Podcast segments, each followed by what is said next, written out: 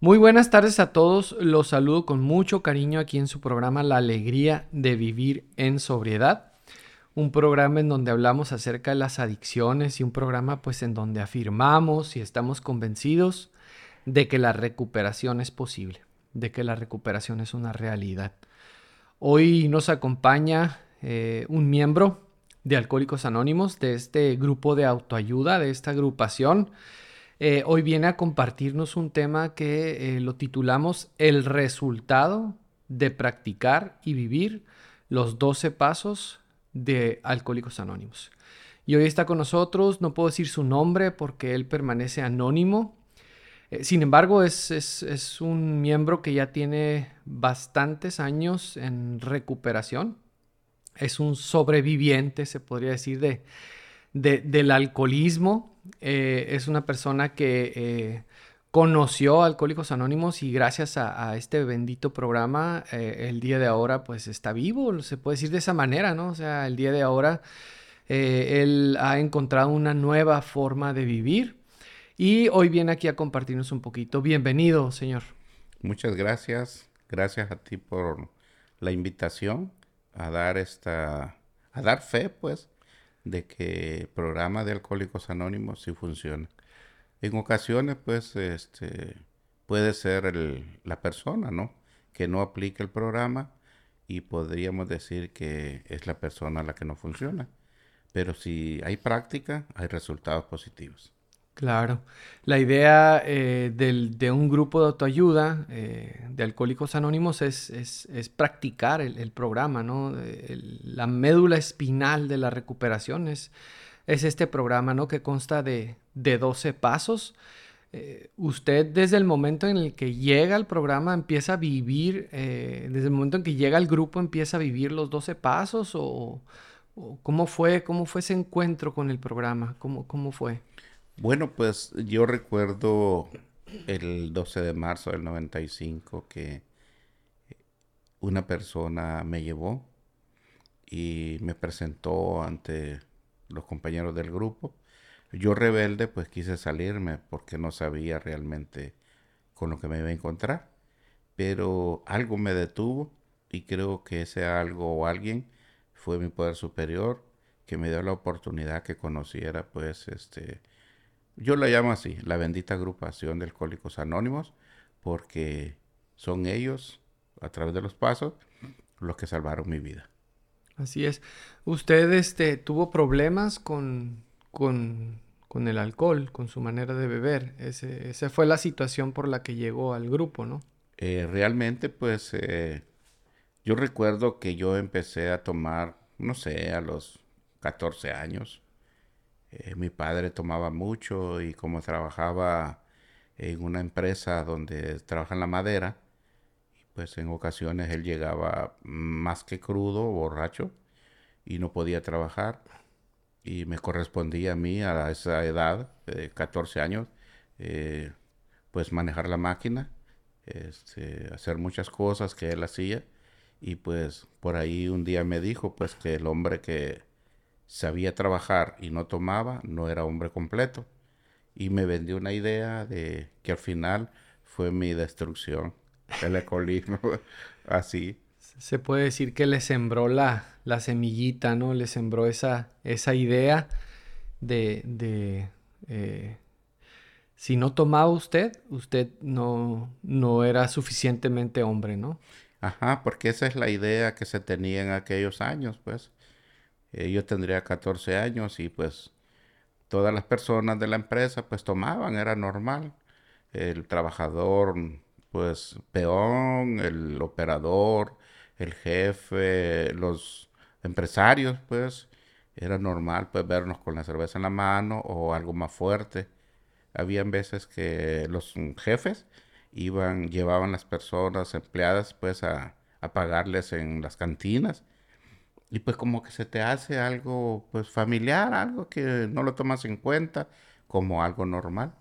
Entonces para un niño de 14 años pues creo de que hay muchas dudas, quiere investigar y yo pues hice contacto con el alcohol y de ahí pues el sabor pues no me gustó, pero la reacción que hacía pues sí me encantó, pues porque te libera de la, no sé, depresión, de, del complejo de inferioridad, te hace sentirse diferente y pues yo seguí tomando. Desde los 14 años, entonces, eh, desde esa edad empieza usted a, a, hacer, bueno, hace contacto a los 14 años y, y más o menos en, qué momento empieza a tener ya problemas con, con su manera de beber. Pues eh, a medida que fui acortando los tiempos en la bebida, en el contacto con el alcohol, empecé a sentir la necesidad de ingerir más alcohol. Ya no me emborrachaba con la misma cantidad, tenía que ser una dosis más. Si por decir algo, si eran cervezas, ya no me emborrachaba con dos, tres, tenía que beber más, una cantidad más para alcanzar el grado de embriaguez. De embriaguez. Y, y así pues fue creciendo a punto de perder el control. Entonces empecé a tener problemas en amanecer mal, en no ir a trabajar, en la desobediencia hacia mis padres, el sentirme diferente, eh, la ingobernabilidad se presentó y empecé a tener a temprana edad muchos problemas respecto a eso. Ok, usted dice que pierde el control. ¿Qué otras cosas perdió a consecuencia del alcohol? Para empezar, perdí el control en el que no supe parar. El que decir, este, ya, ya me siento ebrio, ya me siento borracho, ya no voy a tomar. Como he escuchado a algunas personas, como a los bebedores mm, normales, pues, que se toman una, dos, tres, cuatro, hasta seis, y ya de ahí ya no toman. Pero yo no pude parar en esa parte de decir, ya, no. Yo sentía que mi organismo me pedía más mi mente decía, échale, tú puedes, ¿no? Y la situación, este, en el problema que se presenta, pues, para empezar, es eh, problemas familiares, el falta de respeto, el, irte a la calle y, y, que tu madre te esté esperando y que no llegas. Y recuerdo una ocasión que me dijo, hijo, eh, yo me preocupo mucho cuando tú sales, porque a veces a medianoche yo escucho un disparo y estoy preocupada pensando, porque la mente es así, pues, que a lo mejor ese impacto lo recibiste tú. Entonces, pero yo cuando ella me dijo eso, no, le dije, tal loca, mamá, a mí no me va a pasar nada. Entonces ya estás ocasionando problemas a la familia, pues, en esa parte, ¿no? En las preocupaciones. Y el alcoholismo, pues, no te da chance a que reacciones a decir, tiene razón mi madre, ¿no? Voy a buscar la forma de evitarlo ya. Pero no, al contrario. Es un problema otro y otro y brincas y brincas y cada vez se van acrecentando pues las situaciones difíciles.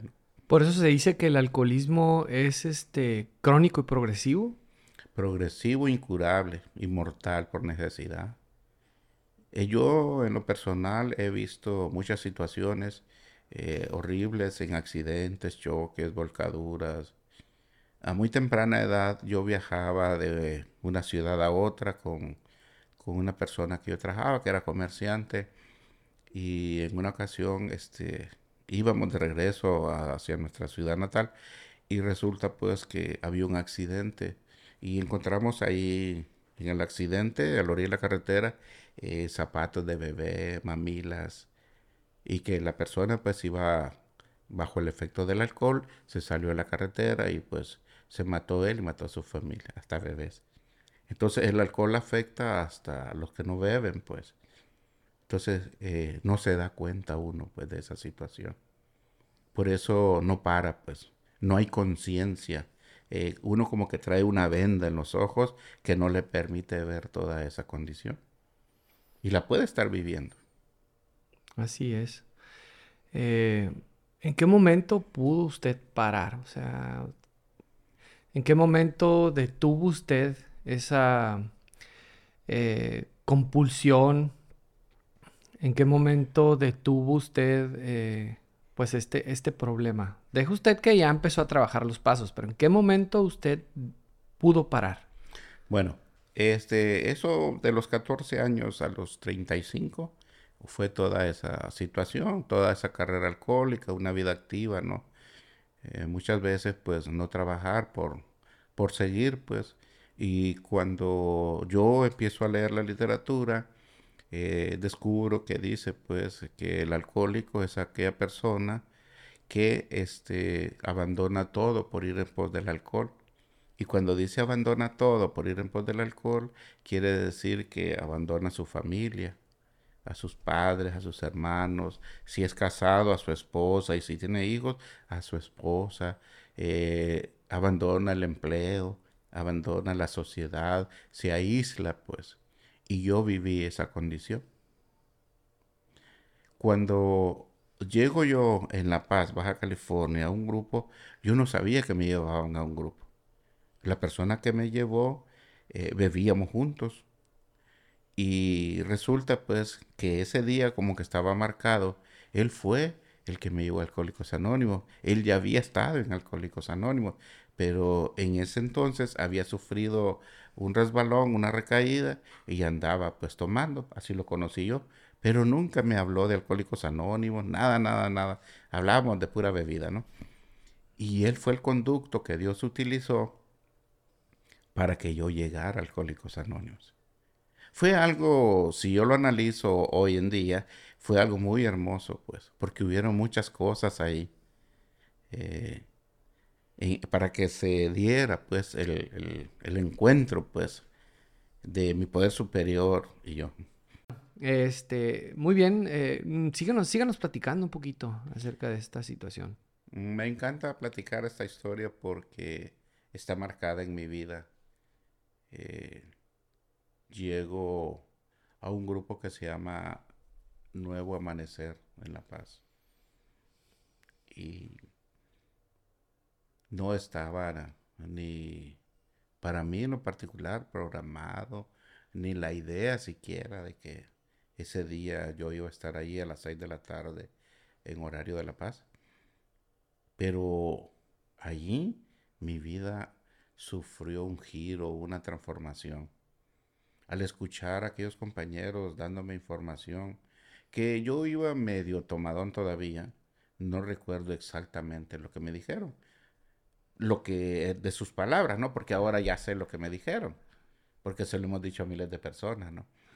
Pero en ese momento, pues, mi estado no era acuerdo, no era sobrio, pues.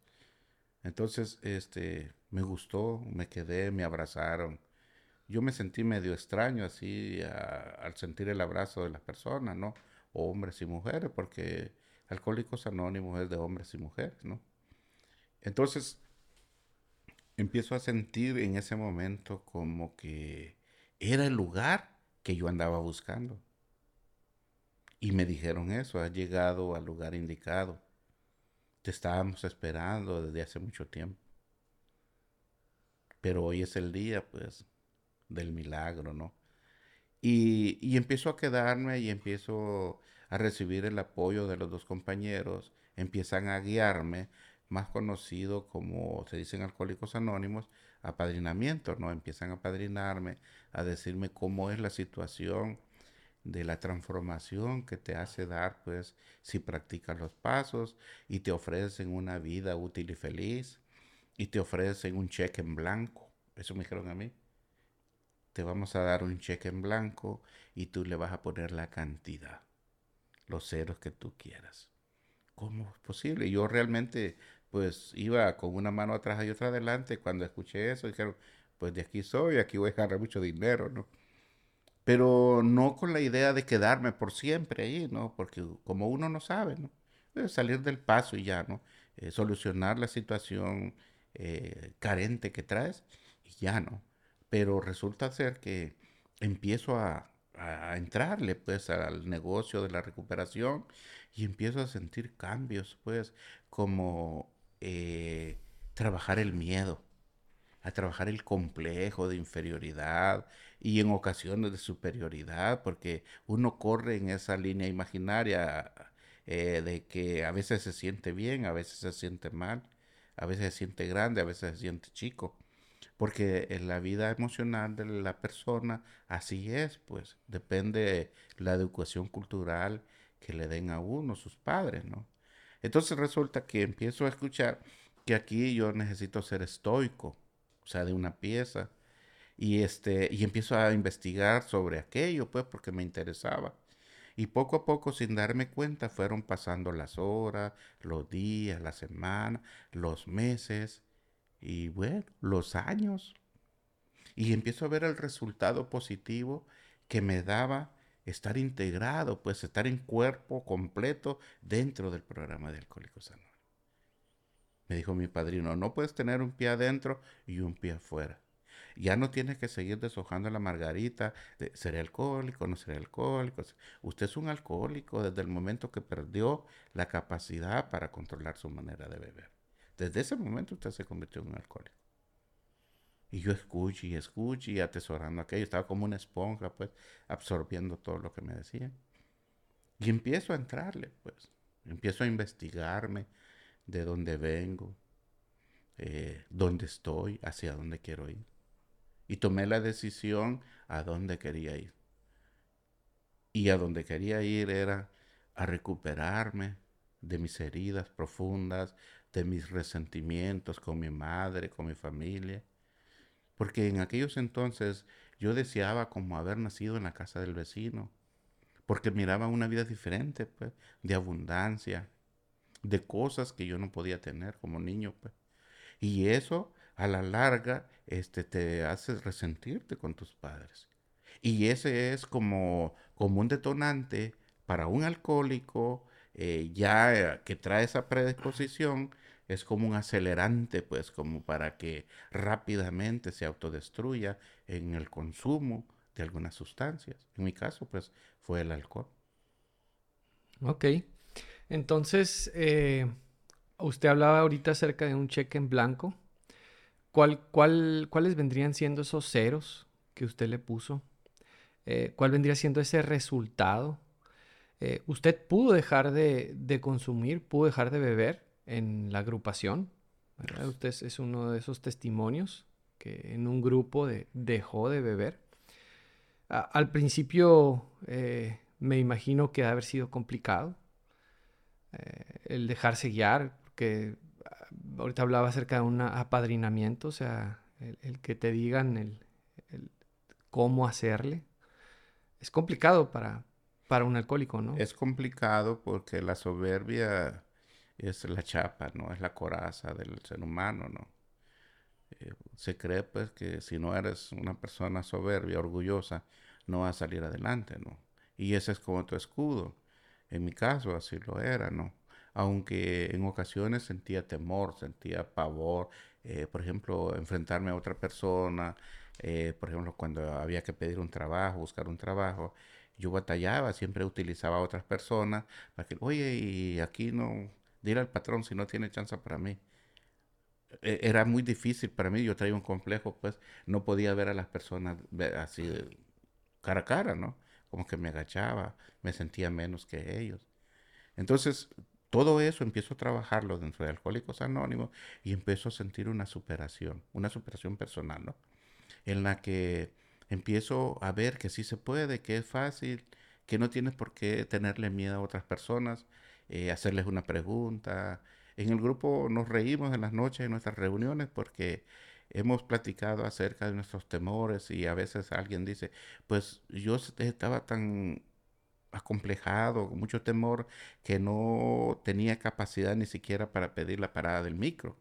Entonces me iba hasta la, hasta la central, hasta donde va el micro, o aprovechar que alguien se bajaba, yo me bajaba, aunque tuviera que caminar de regreso por el simple hecho de sentir como miedo a decirle aquí bajo. No hay capacidad de expresión, pues. Y eso lo hunde a uno. Entonces, en la práctica del programa, dice en nuestras 12 eh, promesas que el alcohólico, dice, este, a medio camino encontrará, dice, este, el significado de la alegría de vivir y de que de alguna manera, si tú trabajas esto y te conoces a ti mismo, vas a recuperar la confianza en ti mismo. Y eso es maravilloso, pues. El recuperar la confianza en sí mismo es un avance extraordinario.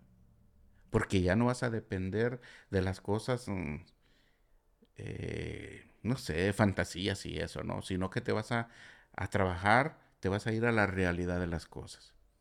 Eso es lo que hace el programa, ¿no? Entonces dice que le encontrarás un nuevo significado a la vida. El poder disfrutar del día de hoy. Porque nosotros trabajamos el proyecto del plan de las 24 horas, solo por hoy. Entonces, solo por hoy voy a ser un buen hermano, voy a ser un buen empleado, voy a ser un buen patrón, voy a ser un buen hijo, un buen padre, un buen hermano, un buen amigo, un buen vecino, un, buen vecino. Y la gente lo ve y te respeta, te admira. No porque seamos personas superiores, simplemente por nuestra conducta hacia con ellos. Eso es maravilloso. Claro. De modo que eh, los ceros, el resultado, eh, pues según lo escucho, puede ser el, superar complejos, miedos, el conocerte a ti mismo. Todo eso ha recibido usted en, la agrupación a través de la práctica de los, de los 12 pasos. ¿Correcto? Así sí. Y tomando en cuenta pues que no estamos solos, porque tenemos la fortaleza y guía de alguien superior a nosotros. Dios, como cada quien lo concibe, eh, más conocido en la agrupación como un poder superior, porque a nadie se le impone un Dios, sino que cada quien va descubriendo quién es su Dios. Entonces todos coincidimos en lo mismo, en que Él nos está dando una oportunidad de vida, de una vida mejor, ¿sí? no una vida de autodestrucción y de destruir a los demás. Ok. Eh, platícanos un poquito acerca de... Eh, sí, usted vivió a profundidad lo que es el alcoholismo. Se puede decir usted fue un alcohólico crónico, vivió hasta sus últimas consecuencias el alcoholismo. Eh, háblanos un poquito acerca de, de, qué manera usted, este, eh, ahora en estos momentos, pudo eh, trascender todo este sufrimiento y todo esto, todo su pasado? ¿Cómo lidió con su pasado para el día de ahora encontrar paz, tranquilidad? Ok. Eh, una de las cosas, todo tiene su consecuencia, ¿no? Pero una de las cosas que me hacía sufrir mucho era recordar los consejos de mi madre. Cómo este ella trataba pues de guiarnos y decirnos lo bueno y lo malo de esta vida, las consecuencias que se pagan acerca pues del mal uso del alcohol. En aquellos entonces pues no se escuchaba mucho pues de drogas. Creo que la más que se escuchaba era la marihuanita, famosa. Así le llamaban, ¿no? La marihuana, hablaban de marihuanos y eso, ¿no? Pero en mi caso, pues no, nunca me dio por eso, ¿no? Eh, a mí me gustaba el alcohol. Entonces, mi madre batalló mucho porque no solamente yo bebía, porque mi padre, pues, como te decía, es un alcohólico o era un alcohólico, murió así consumiendo. Y mi hermano mayor, José Luis, eh, también graves problemas de alcoholismo, que en su muerte fue pues a causa de que él se reventó por dentro y echó sangre por todos lados, ¿no? Para ese entonces yo ya estaba dentro de Alcohólicos Anónimos. Eh, lo llevamos a un tratamiento donde el médico le recomendó de que parara de beber, que buscara una ayuda externa. Y él por algún tiempo fue a Alcohólicos Anónimos, pero él era trailero.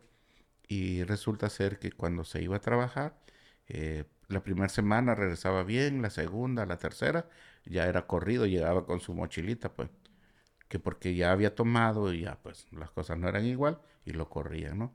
Y al final pues él se reventó, le reventó el hígado y pues echó sangre por todos lados. Y a mi hermano menor eh, le correspondió pues este ir por él hasta donde estaba, llevarlo y pues darle cristiana sepultura. Entonces eh, yo ya no alcancé a ver esa situación porque yo ya estaba muy lejos de, por cuestiones de, de donde vivo, ¿no? Entonces resulta que antes que, que mi madre muriera, pues vivió esa condición, lidiar con tres alcohólicos, eh, donde no se tiene respeto, donde no se tiene cautela. El alcohol te roba esas facultades, pues, como ser humano, y puedes hasta matar a tu familiar, pues, en ocasiones que ellos te rueguen que dejes de beber o dejes de drogarte, eh, lo ves como tus enemigos, pues, porque para ti o para mí en ese caso, era vivir la vida, ¿no? Disfrutarlo, ¿no? Pero ahí tiene una consecuencia muy cara, ¿no? Entonces, pasa ese tiempo, llego a Alcohólicos Anónimos y lo que a mí más me atosigaba, me lastimaba, era porque yo no le había hecho caso a mi madre y no poder haber estado en, su lecho de muerte. Yo sentía mucha culpa eh, por eso, ¿no?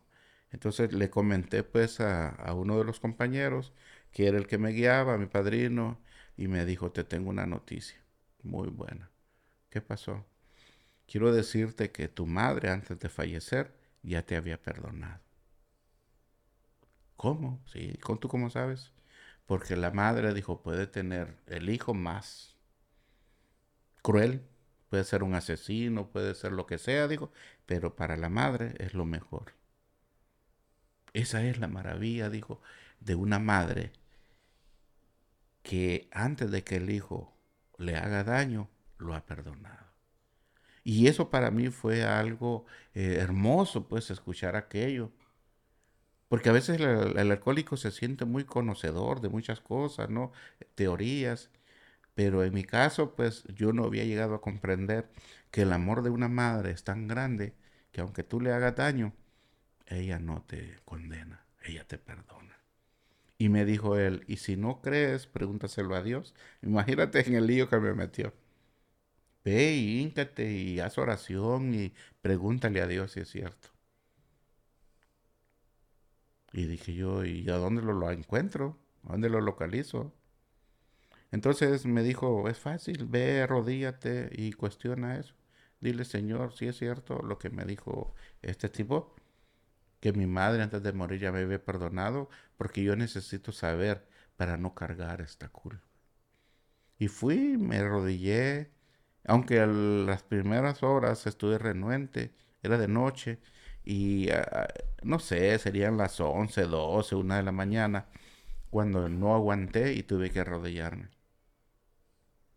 Y entré como en un, ¿cómo se puede llamar? Letargo, algo así que no supe de mí, pero yo estaba de rodillas haciendo oración. Y le pregunté a eso, Señor, si realmente es cierto lo que dice Él, quiero que me quites esa, esa carga, esa pesadez. Y ahí estuve haciendo oración, no sé qué tantas cosas le dije. Y después sentí como que me había dormido, porque me despertó, como quien dice, me hizo volver a la realidad el canto de un gallo. No sé, serían las 4 o 5 de la mañana. Pero cuando reaccioné así, que me incorporé, me sentí livianito, livianito, ya no sentía esa carga. Y a partir de ahí yo empecé a creer más en Alcohólicos Anónimos. Y dije, si esto es al inicio, a la entrada, ¿qué va a ser cuando vaya a medio camino? Y empiezo a sentir cambios significativos en mi vida. Y empiezo a cultivar la fe. Empiezo a hacer cosas a través de la fe. Y empiezo a crecer y empiezo pues a, sentirme diferente. A, no tener culpa. Pues desde ese día yo dejé sufrir la culpa. Entonces, ah, ahorita nos hablaba acerca de ah, todos los aspectos positivos que ha recibido practicando el, programa, el programa. Eh, ahorita nos hablaba acerca de los aspectos emocionales, que, pues eh, emocionalmente usted ha ido este, eh, perdonándose, ha ido este, lidiando con el miedo, con los, con los diferentes complejos, me imagino con la tristeza, etc. Ahorita también me habla acerca del aspecto espiritual, ¿sí? Este, también eh, ha aprendido a confiar, a creer en un poder superior. Eh, ha tenido como, este, como esta especie como de experiencia espiritual de la que usted nos platicó ahorita. Eh, el aspecto cognitivo, el aspecto que tiene que ver con los pensamientos, ¿cómo, cómo ha cambiado en pues, usted? Totalmente, pues. Porque antes era autodestrucción, ¿no?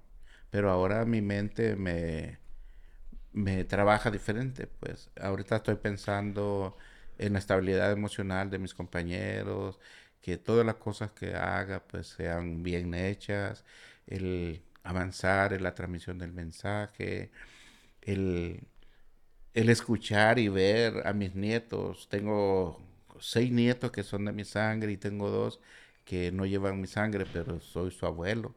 Se ponen de, de frente de la casa donde vivo y de allá me gritan, abuelo, y siento algo tan hermoso y que digo, de no estar en Alcohólicos Anónimos, yo no hubiera tenido la oportunidad de vivir estas maravillas. Tengo dos nietos que me hablan en inglés, uno está en Honduras, dos en Honduras y dos en El Salvador. Entonces imagínate qué más puedo compartirte de la maravilla de que Alcohólicos Anónimos me ha dado eh, simplemente por practicar estos pasos. Me lleno de alegría, siento una satisfacción ver que Dios me ama y que me está dando esta oportunidad. Yo le comparto a mis compañeros en el grupo todas estas experiencias porque eso es lo que yo vivo, pues. Y a veces me dicen, oye, ¿y no te enojas y no te pones triste? Soy humano y hay momentos difíciles, pero si me pongo a llorar, no voy a solventar los problemas. Si me pongo triste, no voy a solventar mis problemas. Tengo que hacerle frente a cada situación. Y aquí estoy, ahora contigo. Ok, ya esta idea, ¿no? De que este, para ser hombre uno necesita tomar. Beber. Beber, sí. Eh, son ese tipo de cambios, ¿no? Los que uno va teniendo y va descubriendo y se va dando cuenta que, pues, esa idea, pues, de real no tiene nada, ¿no? Es, una, es un pensamiento distorsionado en la realidad. Que muchas veces, este, por la cultura, este, uno va creciendo y, se va arraigando ese pensamiento, ¿no? Igual se podría decir, ¿no? Para socializar uno tiene que tomar. Para estar contento uno tiene que tomar. Para relajarse uno tiene que tomar. Si uno está triste, uno tiene que tomar, ¿verdad? Si estás triste, pues el bar es la solución. Y son pensamientos que, que me imagino se trabajan también en el grupo, ¿no? Así es. Yo vivo tu eslogan. ¿Qué dice tu eslogan? La alegría de vivir en sobriedad. Yo vivo eso, sí. Por la gracia de Dios y mis compañeros, ellos son el conducto para que yo esté bien. A veces les digo, yo, ustedes me hacen feliz. Si ustedes no son felices, es problema de ustedes. Muy bien. Bueno, pues ahorita regresamos. Vamos a ir otra vez a otro corte. Ahorita volvemos. Estamos aquí con un miembro anónimo de la agrupación de AA, de Alcohólicos Anónimos. Un miembro que tiene más de dos décadas en sobriedad. Y pues un milagro, ¿verdad? Una persona que deja de beber, que deja de consumir. Siempre, para nosotros, siempre es, es un milagro. Y no porque sea muy raro, sino porque es algo grande. Eh, háblenos un poquito acerca de este, el resultado. Usted eh, ahorita nos decía el resultado, pues son muchas cosas, ¿no? Este es un cheque en blanco, ¿no? Y a ese, y a ese cheque le seguimos escribiendo ceros, ¿no? Según, según también las ganas que le, le pongas, ¿no? Según el compromiso y la disposición con la que tú te encuentres, pues los entre más le metes, más le vas a sacar, ¿no? Entre más le inviertes, más resultados vas a ver, ¿no? También tiene que ver mucho eso, ¿sí? Eh, ahorita nos hablaba acerca de los resultados emocionales, que las emociones sabemos que no desaparecen, ahí van a estar siempre, sin embargo ahora ha aprendido a regular las emociones. Deje usted a controlarlas, sino a, a regularlas, ¿sí? Ha aprendido también por la parte espiritual a crecer en la fe, independientemente del Dios en el que tú creas, eh, ha aprendido a confiar, eso nos da tranquilidad, eh, nos hace ser también personas agradecidas. Eh, ha aprendido también a, pues a, este, se puede decir a, conocerse, a, conocerse a sí mismo y también a conocer sus pensamientos, ¿no? Identificar esos pensamientos que muchas veces son pensamientos que no están apegados a la realidad pensamientos que muchas veces nos hacen sufrir y nos, y nos llevan a tomar ciertas conductas autodestructivas, ¿no? Como decía usted, ¿no? Este, a mí me inculcaron que si, si que un hombre tiene que beber, ¿no? Sí, este, eh, todo esto es, el resultado de practicar el, programa de los 12 pasos. Eh, ¿Usted hasta la fecha sigue practicando el primer paso, por ejemplo? el segundo paso? ¿Son pasos que se practican siempre o es un paso, ya di el primero ya no lo tengo que volver a dar? ¿O cómo, cómo, cómo funciona eso? Bueno, eh, depende de las necesidades que se te presenten en el día. Eh, tienes el paso que vas a practicar, ¿no? Porque ahora ya nos guiamos por eso, como seres humanos que conocemos un programa de 12 pasos, ¿no? Por ejemplo, eh, una de las cosas importantes es la derrota definitiva. ¿sí? Que te derrotes ante la idea que algún día le puedes ganar al alcohol. Eso refiriéndose al alcohol. Pero la derrota definitiva te marca más profundo que el simple hecho del alcohol, porque puede ser una persona desesperada, no tiene tolerancia, no le gusta esperar, le quiere las cosas para ayer, como dicen, ¿no? Entonces, en este caso, pues empiezas a tener una estabilidad en la que dices, ok, eh, tengo que hacer cola donde vaya, ¿no? Es, incluso a veces hasta en el restaurante tienes que hacer cola, ¿no? Y si eres desesperado es que todavía no has trabajado una aceptación definitiva. Entonces quiere decir que ese podría ser un cero, ¿no? Y lo otro es, como tú mencionabas, uno, dos, tres pasos. Entonces, en el segundo dice que, eh, que Dios te va a devolver el sano juicio. El sano juicio significa sobriedad. Vivir en sobriedad significa vivir libre de las presiones. Ninguna emoción te va a presionar. Tú vas a vivir en libertad. ¿sí? Entonces, significa que estás actuando de una manera correcta. Sano juicio. Y lo otro es que te das cuenta de que nadie te obliga a ir, a estar ahí, a pasar el mensaje, a prestar un servicio. No, lo haces por voluntad propia, por gratitud y por amor. Entonces, eso es maravilloso, pues, porque nadie te obliga a hacer nada más que tu propio corazón. No, tu mente te dice debes de hacerlo, porque en ello va tu propia recuperación, tu estabilidad emocional. No te sientas presionado. Entonces, eso es lo que yo he aprendido y he ido poniéndole a mi vida este, para poder obtener ese cambio, un resultado positivo. Luego hacemos una lista pues, de todas las cosas que nos han hecho hacerle daño a otras personas. Y en ello, pues es el punto donde nos conocemos a nosotros mismos. ¿Cómo soy? ¿De, dónde vengo? Eh, ¿Quiénes eran mis padres? ¿Quiénes eran mis abuelos? ¿Cómo se comportaban ellos? ¿Cuál es la raíz de, lo que soy yo? Entonces, si encuentras fallas en la familia eh, por una conducta inadecuada en base al consumo, en base al trato con las demás personas, este, pues dices, tengo que hacer un cambio, ¿no? Yo recuerdo que mi madre siempre, en su casa de mi mamá, siempre había gente extraña. Y, yo le preguntaba, mamá, ¿por qué siempre en la casa hay gente extraña? Es porque lo necesitan, ellos no tienen dónde ir, no tienen que comer, y yo tengo que apoyarle. Pero ¿por qué lo hace? Porque un día ustedes van a andar afuera de la casa y no me gustaría que les negaran un taco. Entonces lo que yo estoy sembrando, ustedes lo van a cosechar. ¿Dónde escuchas eso? Entonces, esas, esas cosas son hermosas, pues. Entonces, ahora copio la idea de mi madre, que yo tengo que hacer por aquella persona lo que mi capacidad me da hacer, lo que mi corazón me dicta hacer. Y en ello, de alguna manera, estoy manteniendo mi sobriedad. Fíjate qué hermoso. Y la confesión, pues el platicar con otros compañeros, a veces mis debilidades, mis defectos y cómo superarlos y si te arrimas a una persona experimentada en la recuperación, te va a guiar fielmente en base al paso, a principios espirituales. Hay una parte donde dice que el sexto paso dice que ya la persona, hombre o mujer, debe de quitarse los pantalones cortos para ponérselos de grandes. Que ya no debe de actuar como un niño, que ya debe de actuar como un adulto. Como un adulto pensante.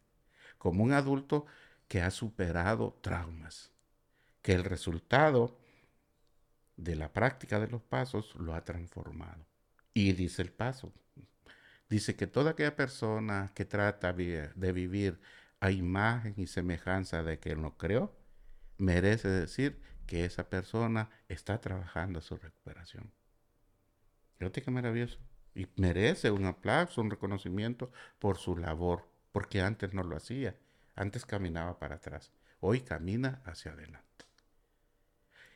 Todas esas cosas yo las he atesorado en mi corazón y en mi mente para seguir estos pasos y que pueda seguir cosechando eh, frutos, pues, de la práctica de los pasos, el vivir en sobriedad, el vivir en libertad, romper esas cadenas de esos patrones anteriores para poder ser libre el día de hoy. Imagínate eh, al grupo que yo asisto se llama Transmítelo. Y eso significa muchísimo, el transmitir este mensaje. A veces no, ni siquiera lo entendemos, ¿no? Pero he llegado a entender que esa es una responsabilidad del nombre de nuestro grupo. Transmítelo con amor. Hoy, 10 de junio, Alcohólicos Anónimos a nivel mundial está festejando 87 años. Ha rebasado fronteras, más de 185 países. Nuestro libro básico, nuestro texto básico, se ha traducido a más de 50 idiomas y dialectos. Imagínate que ahora hasta un ciego puede leer el libro azul. Está en braille. Son avances pues, que hemos tenido. Se nos acabó el tiempo, señor Ricardo. Le Se nos acabó el tiempo. le agradecemos la oportunidad de, de venir aquí al programa. Este, muchas gracias a todos por escucharnos. Nos vemos la próxima semana aquí en su programa La Alegría de Vivir en Sobriedad. Y si tienen la oportunidad de darse la vuelta, ahí los esperamos. Muchas gracias. O que vayan al grupo, transmítelo. Claro, todos los de lunes a domingo, de lunes a sábado, de 6. De 7 a 8 y, media, y domingo al mediodía, 12 Gracias por escucharnos.